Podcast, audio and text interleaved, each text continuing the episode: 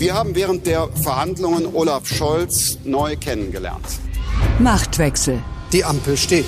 Wer regiert Deutschland? Wir sind jetzt gezwungen, Politik anders zu denken. Das beginnt gerade schon in diesem Moment. Das ist jetzt das vierte Mal, dass ein Sozialdemokrat Kanzler der Bundesrepublik wird. Machtwechsel. Mit Dagmar Rosenfeld und Robin Alexander.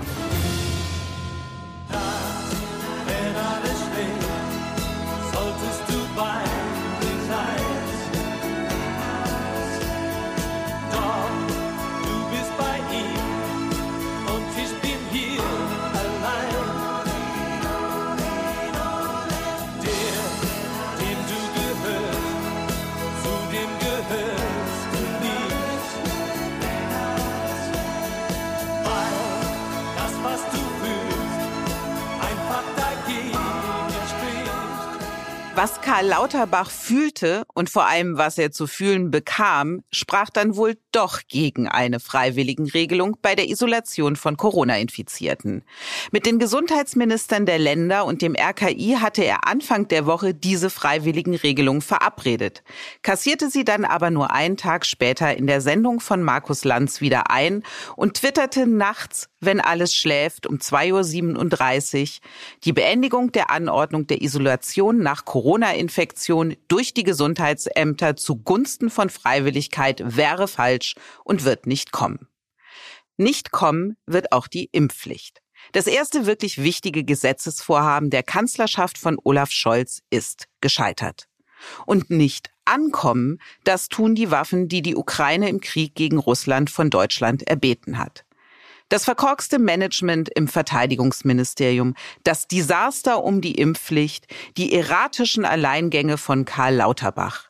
Was all das über den Führungsanspruch und die Führungswirklichkeit von Olaf Scholz sagt, darum geht es in dieser Folge von Machtwechsel. Außerdem sprechen Robin und ich über die MPK. Vor einem Jahr vereinbarte sie die Osterruhe, nachts, als alles schlief. Als alle wieder wach waren, wurde diese Osterruhe dann zurückgenommen. Die Kanzlerin gestand öffentlich einen Fehler ein, so wie jetzt Karl Lauterbach bei der Quarantäne. Manchmal wiederholt sich Geschichte eben doch. Dieses Haus hat eine Vorbildfunktion für die Debattenkultur in unserem Land. Deshalb darf es nicht darum gehen, am Ende einer Abstimmung als vermeintliche Sieger oder Verlierer dazustehen. Es muss uns darum gehen, am Ende die rechtlich und gesundheitspolitisch beste sowie die gesellschaftlich verträglichste Lösung gefunden zu haben.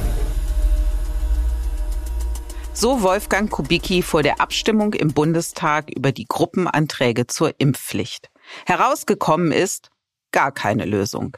Dafür eine Debatte, die wenig um die Sache und viel um parteipolitische Taktik ging. Keine Sternstunde des Parlaments, kein Leuchten nirgends. Robin, wie viel Verantwortung trägt Olaf Scholz für dieses Fiasko? Ich sehe ihn da sehr in der Verantwortung, weil das Kind ist schon in den Koalitionsverhandlungen in den Brunnen gefallen. Damals hat Olaf Scholz gesagt, ich zwinge die FDP nicht mitzumachen bei der Impfpflicht. Die Impfpflicht soll ohne Kanzlermehrheit kommen und ja, jetzt kommt sie gar nicht. Sowas kommt von sowas. Ja, SPD und Grüne versuchen ja auch und haben das in dieser Debatte sehr ausführlich getan, das Scheitern für die Impfpflicht der Union in die Schuhe zu schieben.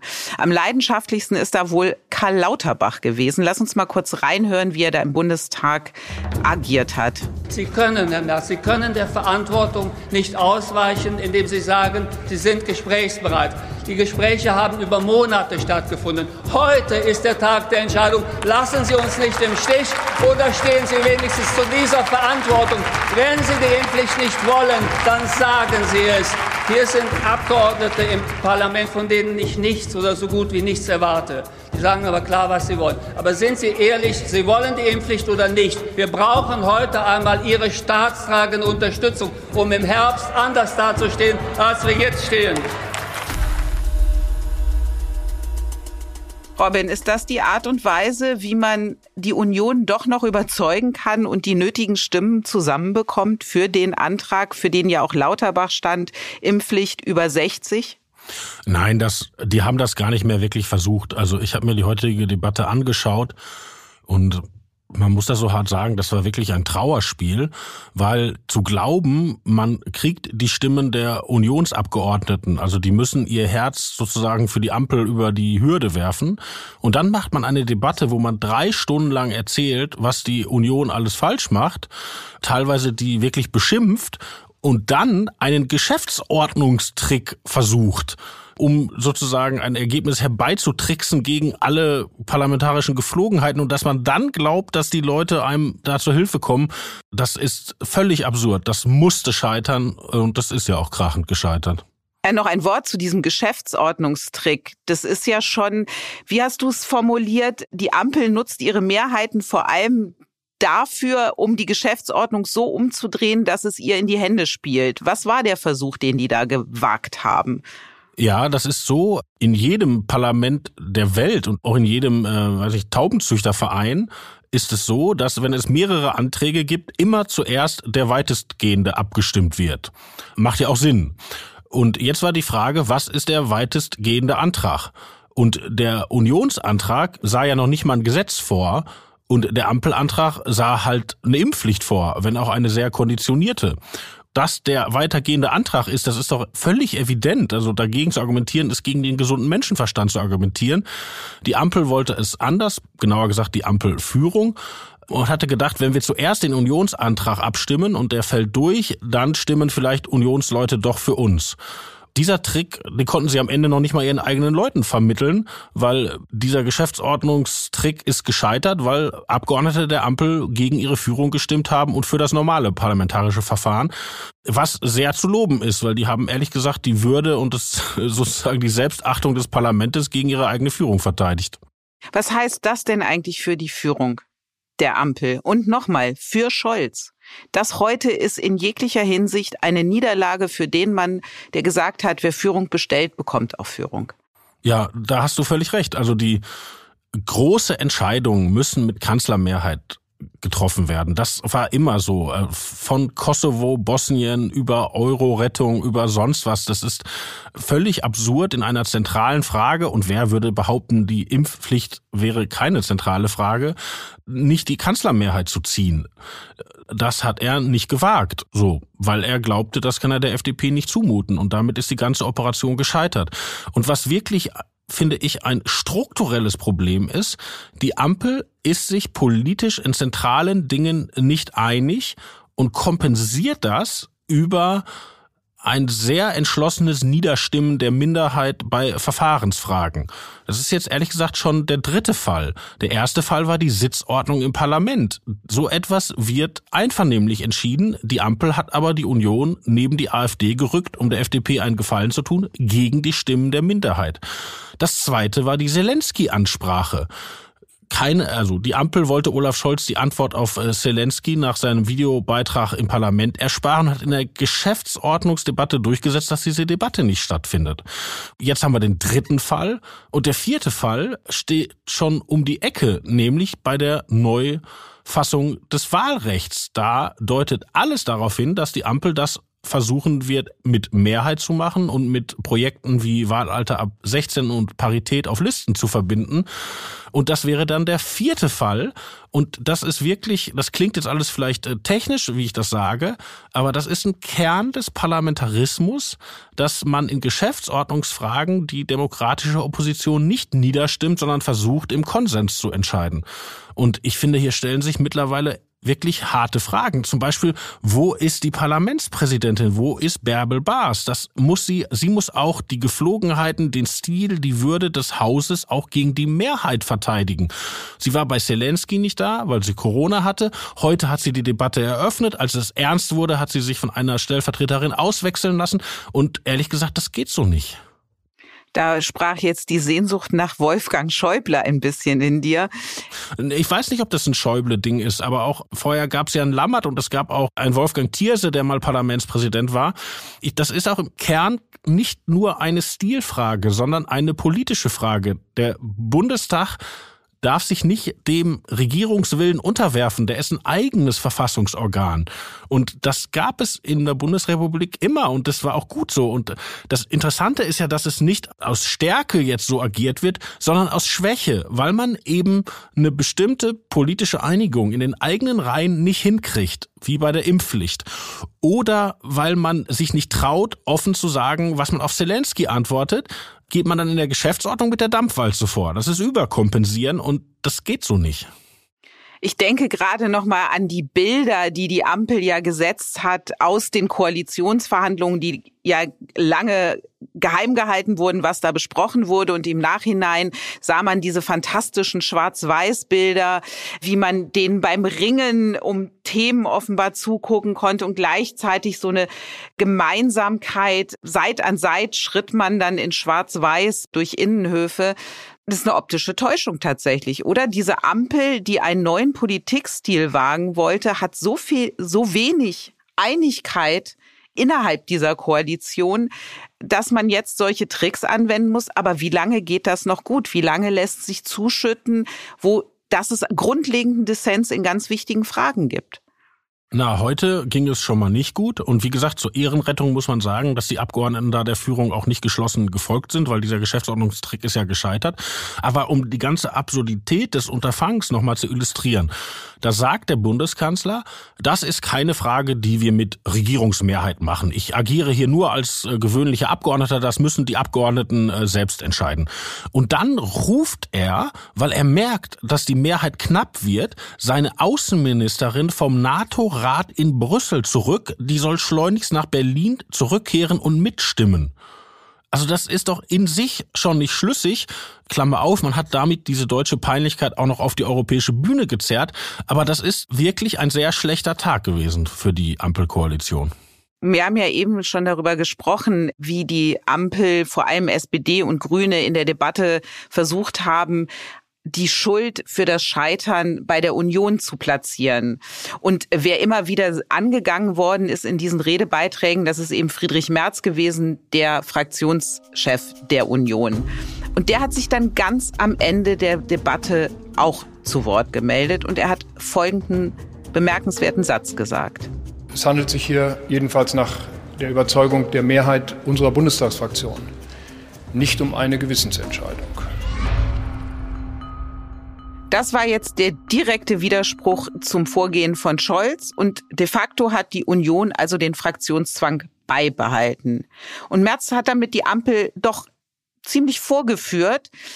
Aber ich finde, der Vorwurf, er sei seiner staatstragenden Verantwortung nicht nachgekommen, wie ihn Karl Lauterbach erhoben hat, der ist doch total daneben. Es ist doch nicht Aufgabe der Opposition, die Regierungsprojekte durchzubringen. Ja, da hast du völlig recht. Und auch dieses Operieren mit der Gewissensfreiheit, auch, auch das ist schon wirklich ein Kategorienfehler. Also erstens, jeder Abgeordnete darf nicht nur immer nach seinem Gewissen entscheiden, er muss das steht im Grundgesetz. Also ein Abgeordneter darf sich noch nicht mal einem Zwang unter, unterwerfen. Und die Union hatte in der Fraktion einige Abgeordnete, die gesagt haben, wenige, noch nicht mal eine Handvoll, ich sehe das von meinem Gewissen so, dass ich jeder Form von Impfpflicht, die zu haben ist, zustimme. Und es wurde auch kein Versuch gemacht, die einzunorden. Etwas anderes ist die Aufhebung des Fraktionszwangs, dass also eine Fraktionsführung sagt, in dieser Frage stimmen wir nicht als Fraktion ab, weil das nicht allen Fraktionslinien äh, zu machen ist. Das gab es immer wieder. Aber dass das jetzt bei der Impfpflicht einschlägig sein soll. Das war doch von Anfang an ein so durchschaubares Manöver, dass man damit halt der Probe ausweicht, ob die Ampel eine Kanzlermehrheit ist. Also da wurde auf, ans Gewissen appelliert, weil man die Leute nicht zusammengekriegt hat. Und dass die Union das mitmacht, das war von Anfang an zu viel verlangt. Wenn man jetzt nochmal auf die Ampel guckt und nach diesem Desaster heute im Bundestag, was heißt denn das für die künftige Zusammenarbeit der Ampel? Nach außen hin ja, da machen SPD und Grüne vor allem die Union verantwortlich, intern aber ist die FDP ja der Buhmann, weil sie sich eben bei der Impfpflicht gesperrt hat. Und sie hat ja auch bei den Corona-Maßnahmen durchgesetzt, dass es da weitgehende Lockerungen gibt. Wie ist das Binnenverhältnis da jetzt und wie wird es wohl künftig sein? Ich finde, der FDP kann man keinen Vorwurf machen, weil die FDP macht jetzt das, was sie im Wahlkampf versprochen hat an Pandemiepolitik. Keine Impfpflicht, möglichst wenig Maßnahmen und so weiter. Das ist eine Position, die ich persönlich sachlich für falsch halte, aber sie haben es vorher gesagt und sie machen es jetzt. Das Problem ist nur, dass äh, sich Grüne und Rote dem unterwerfen. Und das ist ja die ganze Absurdität. Hätten wir eine theoretische Koalition Rote, Grüne und Schwarze, dann hätten die eine Mehrheit für ihre Impfpflicht gehabt. Aber das Problem ist halt, wenn man mit der Ampel regieren will, wenn man die ganzen schönen Posten verteilen will, dann muss man halt auch politische Mehrheiten zustande kriegen und kann dann nicht sauer sein, wenn es nicht funktioniert. Und die Union hat ja der Regierung auch einen Strich durch die Rechnung gemacht, wie wir gerade besprochen haben, was die Impfpflicht angeht. Und das nächste Projekt, wo die Ampel die Stimmen von CDU und CSU brauchen wird, das ist ja das Sondervermögen für die Bundeswehr, die 100 Milliarden Euro. Ist die Ampel jetzt hier Gefangener von Friedrich Merz? Beim Sondervermögen stellt es sich, glaube ich, etwas anders dar, weil das muss ja mit Zweidrittelmehrheit ins Grundgesetz. Also da ist, hat ja niemand gesagt, es ist übrigens auch ein interessanter Nebenaspekt, Frage von Krieg und Frieden, Frage von Waffenlieferung, Frage von Aufrüstung. Niemand kommt auf die Idee zu sagen, wir heben den Fraktionszwang auf, aber bei der Impfpflicht. Also das ist so, so eine Nebenironie. Aber da braucht man die Stimmen der Union sozusagen aus, aus gesetzestechnischen Gründen. Und Bisher ist der Widerstand in der Ampel gegen dieses Sondervermögen viel kleiner, als man denkt. Also da galten ja in den Medien die Grünen als Wackelkandidaten. Wenn man sich aber so ein bisschen in den Grünen umhört, ist es ganz interessant. Die kriegen, wenn überhaupt, von ihrer Basis Druck, warum helft ihr der Ukraine nicht genug? Warum liefern wir nicht schneller Waffen? Warum steigen wir nicht schneller aus Gas, Öl und Kohle aus Russland aus? Diese Vorstellung einer pazifistischen Partei ist, glaube ich, etwas, äh, was noch in den Medien existiert, aber gar nicht mehr die politische Realität abbildet. Deshalb glaube ich, dass es auf jeden Fall eine Kanzlermehrheit gibt für dieses Sondervermögen es wird mehr gebraucht wegen der Union. Und Friedrich Merz hat ja auch schon versucht, den Preis hochzutreiben, indem er gesagt hat, alle müssen zustimmen, also nicht nur die Mehrheit. Und da wiederum muss man sagen, das ist nun nicht parlamentarische Geflogenheit. Ein Kanzler muss seine Mehrheit bringen und ob man dann einen hat, der wie früher der notorische Ströbele dagegen stimmt oder nicht, so etwas gab es früher auch. Die Erkenntnis der Woche. Olaf Scholz will nicht nur wissen, was für Deutschland am besten ist, sondern auch, was für die Ukraine gut ist. Zumindest, wenn es um die Waffen geht, die das Land zur Verteidigung gegen die russische Armee braucht. Und deshalb gehört es natürlich im Übrigen auch immer dazu, dass wir bei allem, was wir konkret zu bewerten haben, in den dazu zuständigen Gremien auch uns genau anschauen, wann bestimmte Dinge überhaupt verfügbar sind, welche Qualität sie haben wir, glaube ich, sollten ja auch uns vor Vorwürfen schützen, dass wir Dinge liefern, die keinen militärischen Nutzen haben. So Olaf Scholz am Mittwoch im Bundestag. Robin, dass ausgerechnet der deutsche Bundeskanzler, dessen Regierung bei den zugesagten Waffenlieferungen an die Ukraine versagt, nun der Ukraine erklärt, welche Waffen sie braucht. Glaubt er damit kaschieren zu können, dass die Bundesregierung es zwar gut meint, aber schlecht macht? Ich weiß gar nicht, ob er glaubt, ob er mit diesem Argument durchkommt, weil es ist ja, die Ukraine beschwert sich ja nicht, ähm, dass wir das Falsche liefern. Die sagen ja sehr genau, was sie wollen und hoffen dann, dass es kommt. Das ist wirklich interessant, wie da auch die Argumente wechseln. Also wir kommen ja von, wir liefern euch gar nichts, dann kommt die Zeitenwende und dann liefern wir etwas und sagen dann, jetzt haben wir aber nichts mehr. Finden dann aber weiteres, liefern das. Und jetzt ist die Frage, ob wir eine neue Qualität von Waffen liefern. Das hat mit der militärischen Situation zu tun. Durch den teilweisen Rückzug der Russen braucht die Ukraine jetzt eigentlich etwas, mit dem man schnell Truppen verlegen kann. Das wären zum Beispiel Schützenpanzer oder auch mit dem man sozusagen auch mal in die Offensive gehen kann, also klassische Panzer. Und am Anfang hatte Olaf Scholz nach der Zeitenwende gesagt, keine Jets, keine Panzer. Jetzt hört sich das schon anders an. Jetzt hört man, erst hat die Bundesregierung gesagt, wir haben das nicht. Und dann ähm, waren ja unsere Recherchen, haben ja ergeben, dass die Industrie angeboten hat, das zu liefern. Dann wurde gesagt, es dauert zu lange. Dann kam raus, äh, man könnte Bestände der Bundeswehr abgeben, die dann von der Industrie nachgefüllt wurden. Da hatte Frau Lamprecht gesagt, das brauchen wir in den NATO-Verbänden. Dann haben wir erfahren, dass mit einem großen Teil der angefragten Panzer eigentlich in Deutschland Rekruten ausgebildet werden. So, und jetzt sagt man, okay, der Kriegsverlauf hat sich geändert, wir erkennen das an, wir möchten uns aber im internationalen Geleitzug bewegen. Das bedeutet, wir möchten nicht als erste Panzer liefern. Kann man ja auch verstehen. Nur liefert zum Beispiel Tschechien mittlerweile ganz offen Panzer und spricht auch darüber. Und ist Tschechien ein kleines Land? Man kann also sagen, Olaf Scholz wartet auf die Amerikaner.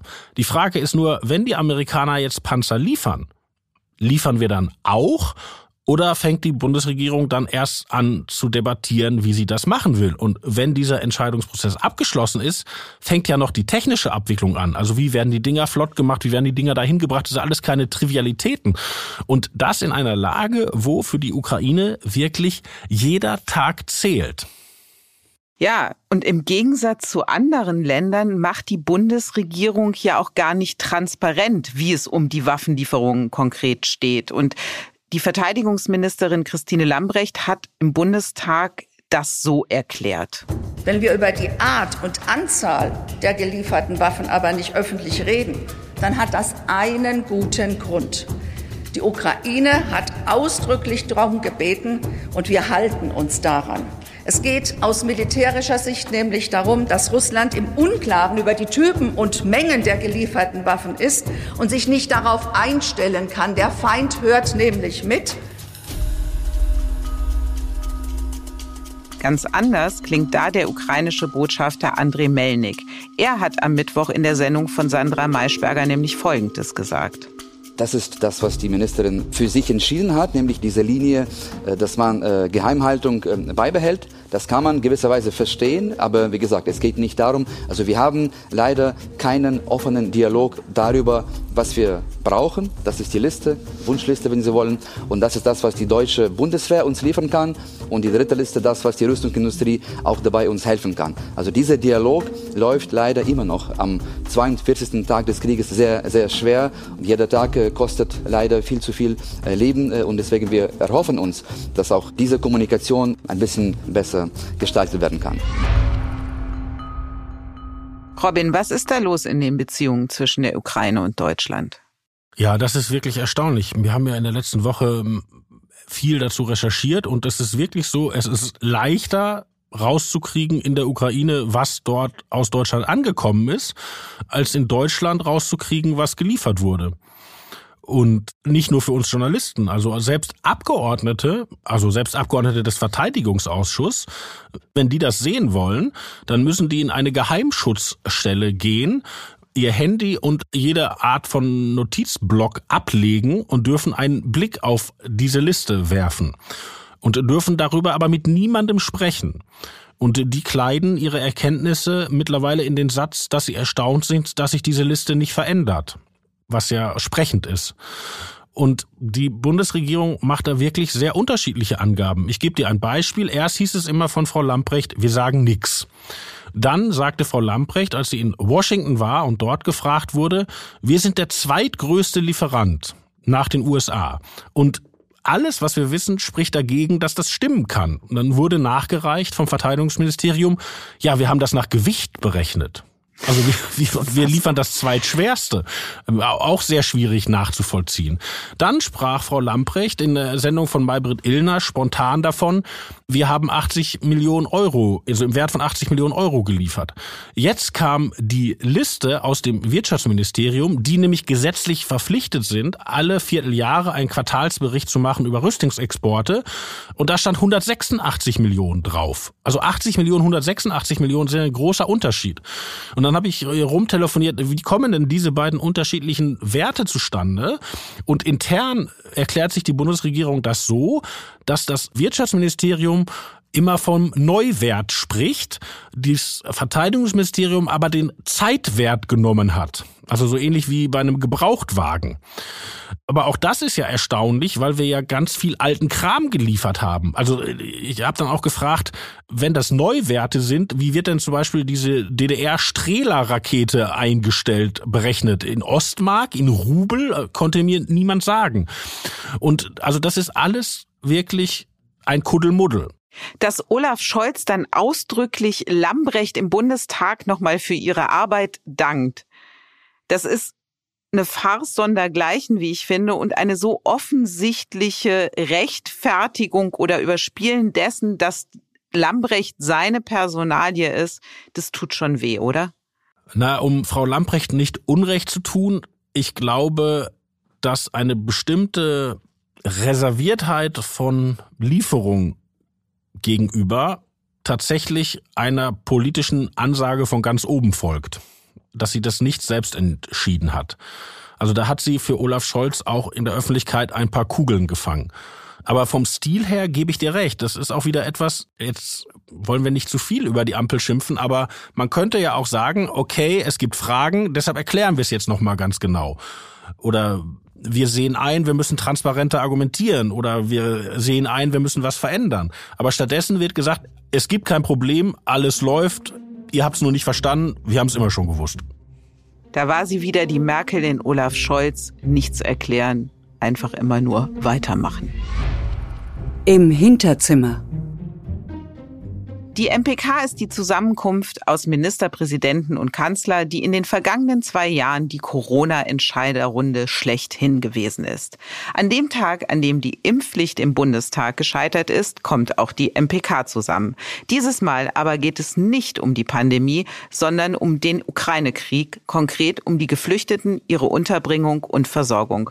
Robin, herrscht bei diesem Thema mehr Einigkeit als bei Corona? Nee, gar nicht. Das ist auch total interessant.